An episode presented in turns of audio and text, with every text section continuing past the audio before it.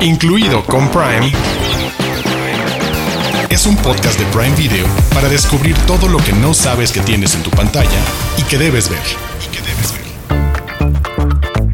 Bienvenidos y bienvenidas a un episodio, el número 10 de la tercera temporada de Incluido con Prime, en el que platicaremos de la llegada a la plataforma de una de mis películas favoritas recientes, Licorice Pizza, de uno de mis directores contemporáneos favoritos, Paul Thomas Anderson, porque también hablaremos de uno de sus grandes filmes, también disponible en Prime, El Hilo Fantasma, y como cada semana estoy muy bien acompañado en estos micrófonos. Hola Diana Su, ¿cómo estás? Hola Arturo Aguilar, antes de que hablemos de Paul Thomas Anderson, les traemos nuestro recap, opinión, reseña de Los Anillos de Poder, episodio número 3. Estoy muy emocionada de hablar de todo porque ya empiezan a surgir más preguntas y más teorías y más incógnitas. Así que recuerden, si no han visto el episodio 3, pues regresan, eh, adelantan esto para que no se pierdan nuestras otras recomendaciones. Pero si están al día, acompáñenos en esta conversación, por favor. Si supieran que ya estábamos platicando de ese episodio 3 desde antes de empezar a grabar. Pero bueno, además, como siempre, como cada semana, las Prime News con lo que pronto podremos ver en Prime Video. El Señor de los Anillos. Los Anillos de Poder. Resumen de la semana. Y es momento de hacer la reseña, análisis, lanzamiento de hipótesis y teorías después de ver el episodio 4 de El Señor de los Anillos, los Anillos de Poder. A partir de este momento, durante los próximos minutos, hablaremos de cosas muy específicas que pasaron en ese episodio. Parte de la idea es que lo platiquemos con quienes ya lo vieron. ¿Por dónde empezamos? La mención de Mitril en las montañas. Estamos hablando de estos momentos entre Durin y Elrond. Desde la parte de quien se acerca con pocas referencias a la distancia de lo que conocemos del Señor de los Anillos vía las películas, sí es uno de esos elementos, en este caso, un material con el que está hecho algo, en algún momento, un como peto de cacería, como un protector, algo así. Sí, yo le llamo prenda para no meterme en problemas de cómo describirlo. Me dio risa cómo me ibas a ceder la palabra. ¿Por qué quieres empezar? Vamos a empezar por lo que yo quiera. Está bien. La relación entre los elfos y los enanos siempre hemos dicho que es muy emocionante porque además ahí está ese comic relief también. Y en este episodio, en varios momentos se habla sobre lealtad entre líneas, ¿no? Como lo del el papá y el enano, eh, Elrond y su papá, eh, lo que hace Disa y cómo protege eh, todo el secretismo que arma para que Elrond no se entere de lo que está pasando con este nuevo mineral que encuentran. Y mm, esa parte me gusta, pero sí, cuando hablan, cuando mencionan este nuevo mineral, Mithril, y pensamos en esa prenda que de hecho le salva la vida a Frodo, si no hubiera sido por eso el troll que lo que lo eh, enfrenta en la primera película lo hubiera deshecho. Pero Arturo, a mí esto me emociona en otro sentido, que es la intervención de una criatura que se vio en, el, uno de los trailers, que estoy segura que van a despertar, que van a perturbar por estar cavando y por querer sacar los minerales, que es el Balrog. Este, esta criatura que, con la que Gandalf se encuentra, digo, se enfrenta y muere, y bueno, ya sabemos qué pasa en las películas. En algún punto tiene que salir y está allá adentro, en las, bueno, en las montañas, perdidito por abajo, en lo profundo. Entonces, eso es a mí lo que me emociona y me aterra de que los enanos jueguen con fuego, básicamente. Esa es muy buena información. Claro, conecta con el de esa bestia tiene que aparecer, ya empiecen a despertar. ¿Qué pasa en otras partes de la Tierra Media? Vayamos a la isla de Númenor y la Gran Ola y una nueva alianza. Platicamos un poco fuera del aire. El agarra como otros ritmos. No siento yo que avance mucho y que de repente como que se estaciona un poco en esta indecisión del juego entre, ay no, vamos a deshacernos de la elfa y a la mera hora no, porque vi que es el arbolito, que es esta profecía, empieza a soltar sus hojas blancas y se le caen. Este, y entonces mejor si tráiganla y vamos a hacer una nueva alianza. Pero vale la pena algo más allá por lo que por ejemplo, bajo el mismo escenario que acabas de analizar, de lo que podríamos ver a la vuelta de la esquina, o no era tan necesaria esta parte quizás de la historia para acompañar a Galadriel? Sí, creo que estamos en el. Eh, hablando de la mitad de esta primera temporada de Los Anillos de Poder, en que todos los personajes están a punto de partir a algún lado, ¿no? De viajar o de regresar o de acompañar a alguien más. Y queremos ver que algo suceda, ya, ¿no? O sea, eh, en Númenor, estas imágenes, este que parece ser un sueño, pero sabemos que es un presagio, lo que pasa, lo que ve la reina Miriel, que después le enseña a Galadriel, a mí me gusta porque entiendo que cuando uno ya sabe para dónde va la historia, ya sabemos que la caída de Númenor es inevitable, sabemos, sabemos que la isla, pues, le va a pasar, le va a llegar este tsunami que vemos. Por un lado, podría ser contraproducente de que digamos, pero ya sé qué va a pasar, es el final o sea, de Númenor. Ya me lo contaron quienes leyeron los libros o investigaron tantito. Pero al mismo tiempo a mí me gusta porque te, muestran cómo hay estos personajes escépticos, cómo hay estos personajes que no toman acción u otros que sí, ¿no? Que saben que desde que, como ella, la reina lo dice, desde que llegaste tú, Galadriel, sabemos que ahí va a empezar la pues a irse todo para abajo. El principio del fin. Eso, eso a mí me emociona, me emociona ver esta bolita negra que es eh, uno de, un palantir de esos otros seis que hay escondidos allá afuera o que están eh, perdidos, porque pues esta la voy a llamar bolita, ya sé que quizás me, quieran colgar por referirme a ella, a, este, a esta piedra evidente de esa manera, pero también la vimos más adelante con Saruman en las películas. Entonces, el otro día reflexionaba con, con un amigo cuando la gente pregunta, ¿tengo o no que ver las películas para entender la historia? Para entender no, pero la realidad es que para disfrutar sí. Cuando ya sabemos quién es Isildur y ahora conocemos a este Isildur de joven y decimos, bueno, ¿y este cuate marino por qué nos interesa? ¿Por qué lo llama alguien? pero sabemos que en sus manos va a estar el anillo. Cuando vemos eh, esta parte de, este Palantir y sabemos después eh, cómo Sauron se mete, eh, corrompe a varios, en, este caso magos, en este caso elfos siento que ahora sí le diría a la gente vean las películas porque van a estar conectados con los personajes de una manera diferente para darles más significado e importancia a sus acciones de una vez. Sí, estoy de acuerdo. Como alguien además que tiene relación vía solamente las películas. No he leído los libros, no he investigado mucho más y sí me regala un escalón cuando aparecieron en este episodio esos dos elementos, tanto la bolita, me parece bien descrito para el Palantir, como, este, como eh, la mención del Mitril, el, ese guiño que, hace a otras partes de la historia y que creo que también es parte del atractivo de este tipo de historias y franquicias y es ir llenando un gran rompecabezas de una gran historia de de años. Esta es otra pequeña pieza que entiendes dónde va en relación a otra cosa que pasa en el futuro que ya te lo pusieron. Y el conocer algunas de ellas, de nuevo, solamente con las que alcanzan a meterse, porque incluso lo de Peter Jackson fue un resumen de todo lo que está en los libros, no todo está reflejado literalmente, ya permite a la hora de disfrutar esta serie tener esos momentos de, ah, ahí está otra de las bolitas, como las llama Diana Sus, sí, cierto, esas cosas son malévolas y diabólicas, ¿por, ¿por qué las tienen? Sí, eh, sí me emocionó el final de este episodio, ya cuando la reina decide que va a escoltar personalmente a Galadriel a la Tierra Media y que los marinos levantan la mano y es como, ay, los vamos, los vamos a acompañar también. Y nos falta hablar del otro territorio que es de Southlands, que es donde está Tío, que platicamos tú y yo, que es un personaje y, y está puesto de esa manera para desesperarnos, para que lo odiemos. Qué gran trabajo. Ah, sí, sí, yo también lo odio. es que aparece, tío. Y, más como un, todos hemos estado ahí, es más un mea culpa que un acusar a alguien, es como el de, qué fastidiosos somos los adolescentes y alguien y un adolescente en la Tierra Media con un pedazo de espada, este, de quien sospechamos puede ser Mordor, Sauron, etcétera. Ay, ñañita. Sí, la empuñadura, que nunca habíamos usado esta palabra en el podcast, pero ahora ya la usaron en los subtítulos del episodio y ya sabemos a cómo se refieren a ella. El, episodio pasado terminó con este cliffhanger en donde veíamos a este ser que no sabíamos qué era, que era Adar, ¿no? Al que se refieren como padre, los orcos. Y la verdad es que sale muy poquito en este episodio. Sí quería ver mucho más de él. Siento que ya nos falta materializar al villano en la serie, porque sí sabemos que Sauron anda por ahí, está lo de la espada, está este ser, están los orcos, pero ya me falta ver si no es que el mal está en los humanos, si no vemos a un personaje que se vuelve loco, que está demente, que necesitamos entonces ahora sí ver al, literal a la parte mala, ya más en lugar de en las, en las hipótesis, en lugar de si es Halbrand el malo que se la pasa dándole consejos de una manera muy rara a todos y es como, hmm, ¿qué tramas, amigo?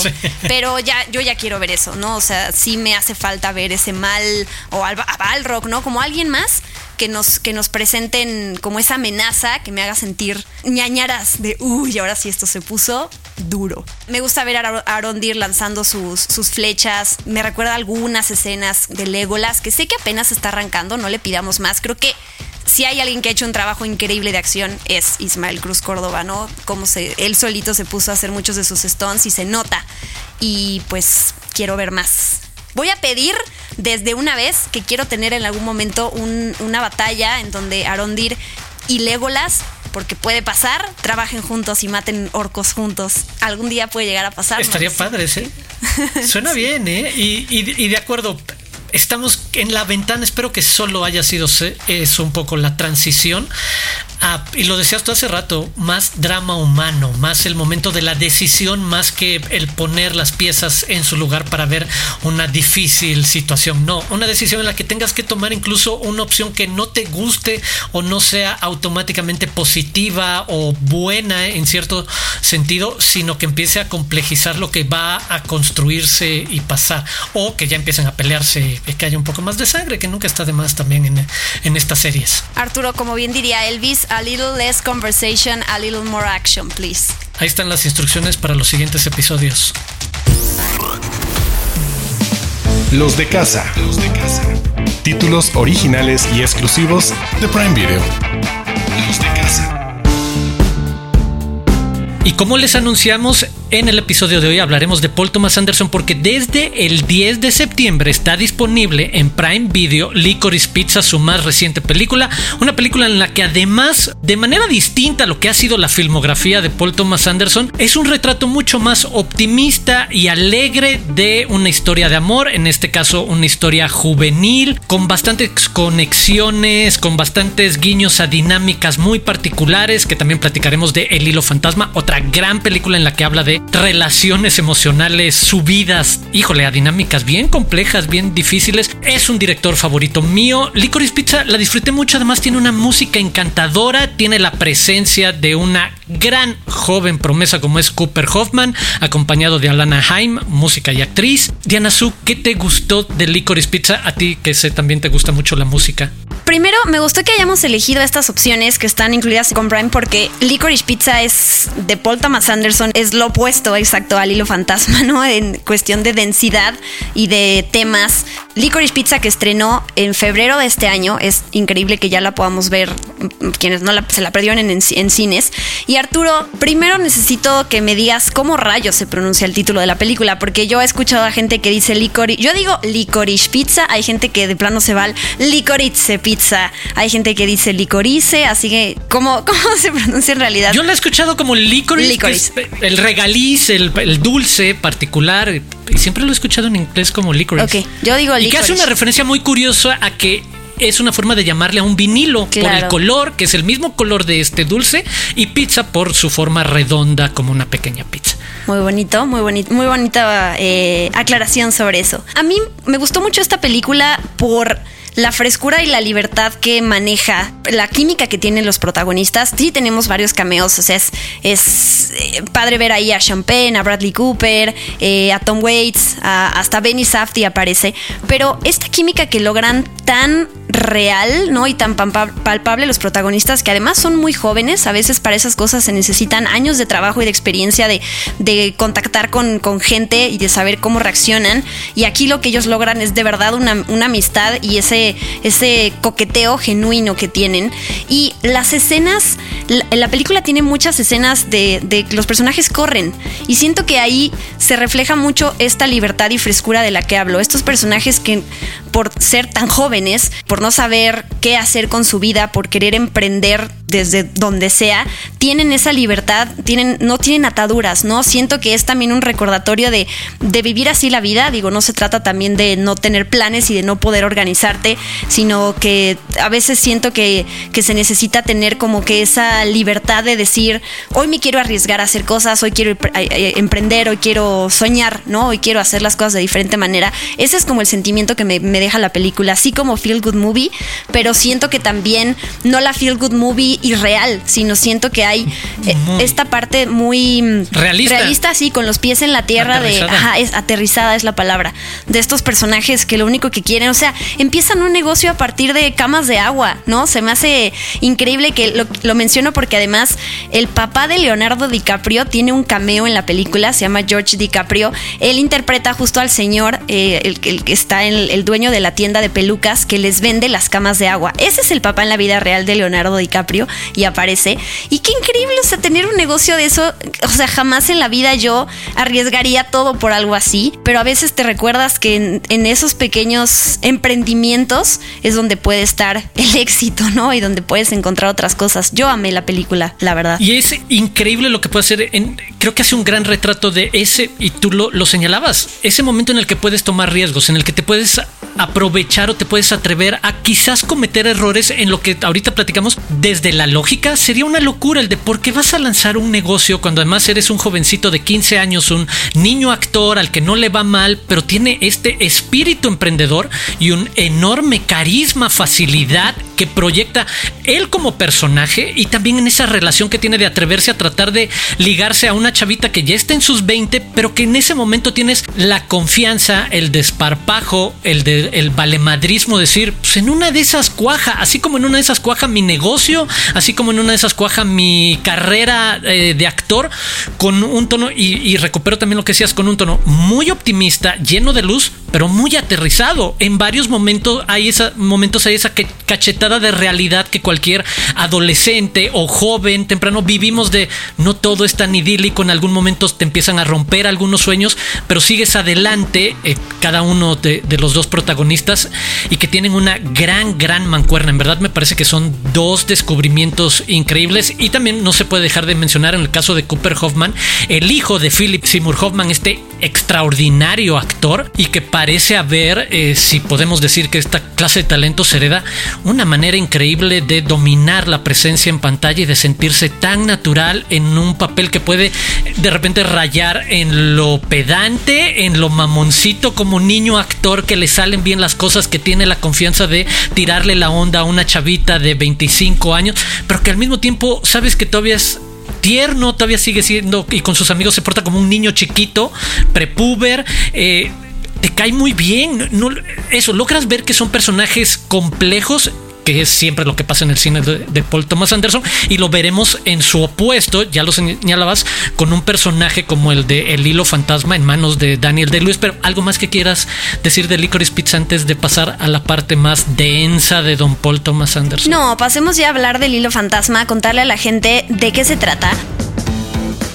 Está situada en 1950 en Londres. Este Daniel Day-Lewis interpreta a un modista de alta costura que es bastante obsesivo, es bastante controlador, pero para la sociedad, la, alta sociedad, pues es un genio, ¿no? Por todas las creaciones que hace para ellos. Y un día él contrata a una mesera que conoce, como pues pasa a ser su, de su ayudante a ser su musa, su modelo y su amante también. Entonces, la película, sí, es una película lenta, densa, como ya dijimos, pero todo este retrato que se hace de una, pues una relación enfermiza, que eso es lo que... Eh, empieza siendo de una manera, termina siendo de otra, sobre manipulación. Se me hace súper interesante por, ese lado la, psicología de los personajes. Y por el otro, antes de que saliera esta película, Daniel Day-Lewis anunció, y a la fecha lo ha cumplido, anunció que iba a ser su último papel. Sabemos que el, tipo de actor que es Daniel Day-Lewis, cómo se mete en los personajes, cómo pide que le llamen como su personaje en el set, cómo se prepara. Varios años antes hizo Lincoln y fue de, de nuevo, ¿no? Este, todo este desgaste que él tiene como intérprete para meterse en sus personajes, me imagino que lo acaba y también quizás por eso fue parte de las razones por las cuales quiso pues retirarse. Pero a mí sí me, me dejó una sensación diferente a la hora de llegar a ver la película y saber que te estás despidiendo del talento de alguien. O sea, a mí me dio muchísimo más valor, como eh, digo, la película me gusta mucho, pero también saber que estás viendo, por última vez, digo, está su legado en el cine, puedes, puedes revisar sus películas cuando quieras, ¿no? Pero saber que es la última vez que él pone todo de sí para darle vida a un personaje se me hace muy fuerte, ¿no? Como que choqué con esa parte psicológica de los personajes, pero también a nivel real de saber y qué sigue para tu vida después de que has dedicado todos tus, años, todos tus años a hacer esto. Me preocupé por él y la verdad, pues es que Daniel Day-Lewis es un actorazo. Indiscutiblemente, de los mejores, ya sabes la frase, de los mejores actores de su generación, pero por mucho, fácil, difícil discutir que pertenece a esa liga y sí, te hace ruido hace ruido sentir que puede ser la última vez o el último proyecto nuevo en el que vemos a alguien. Eso, en este caso, personificar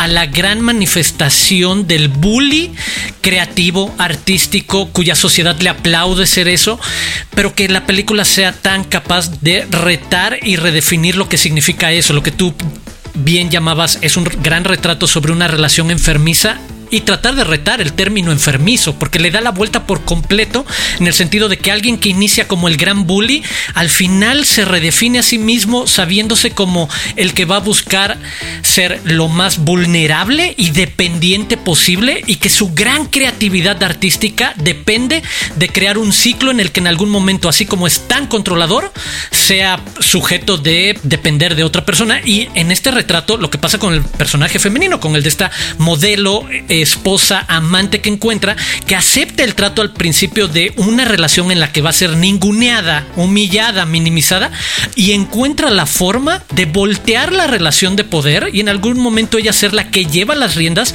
y que la acepte esa nueva situación de me beneficia, en una de esas no es lo más sano, entre comillas, pero que funcione para una relación de amor, porque los dos acaban en el lugar satisfactorio de me das lo que necesito, recupero lo que quiero a ratos y luego cumplo, cumplo el rol de lo que quiero ser, este genio creativo que necesita ser dejado a sus anchas, pero que es un abusador tal cual, un bully pero que en esta relación encuentra su match, quien se le mide y que en algún momento lo va a poner en su lugar y que ponerlo en su lugar es lo que necesita este hombre, me parece de una profundidad y que solo en las manos de alguien como Daniel D. Lewis puedes tener ese rango de, sí, ver lo que es capaz de ver desde su lado, de hacer desde su lado más oscuro, hasta ver cómo se desarma por completo y entiende en esas secuencias finales el cómo está aceptando el mi futuro es ponerme en las manos de esta mujer, que literal es poner mi vida en sus manos y las implicaciones que tiene. Híjole, qué gran retrato, en verdad no dejen pasar. El hilo fantasma me parece una de las grandes películas eh, de los últimos 20 años por los niveles de discusión y por eso el atrevernos a platicar de qué significa una relación enfermiza y qué bueno que haya directores y actores que nos reten a decir, híjole, enfermizo es algo bien subjetivo, porque en este caso va más allá de decir es bueno o malo, es depende de esta historia. Y en esta historia te das cuenta que hay muchos matices como para ponernos a hacer juicios sobre la gente y los personajes. Entonces, por favor, denle una oportunidad al cine de Paul Thomas Anderson. Recordarles que otras grandes películas, una de mis favoritas de todos los tiempos, Magnolia, también de Paul Thomas Anderson, está disponible para renta eh, y compra en Prime Video junto con Boogie Nights, Vicio Propio, There Will Be Blood y Heart 8.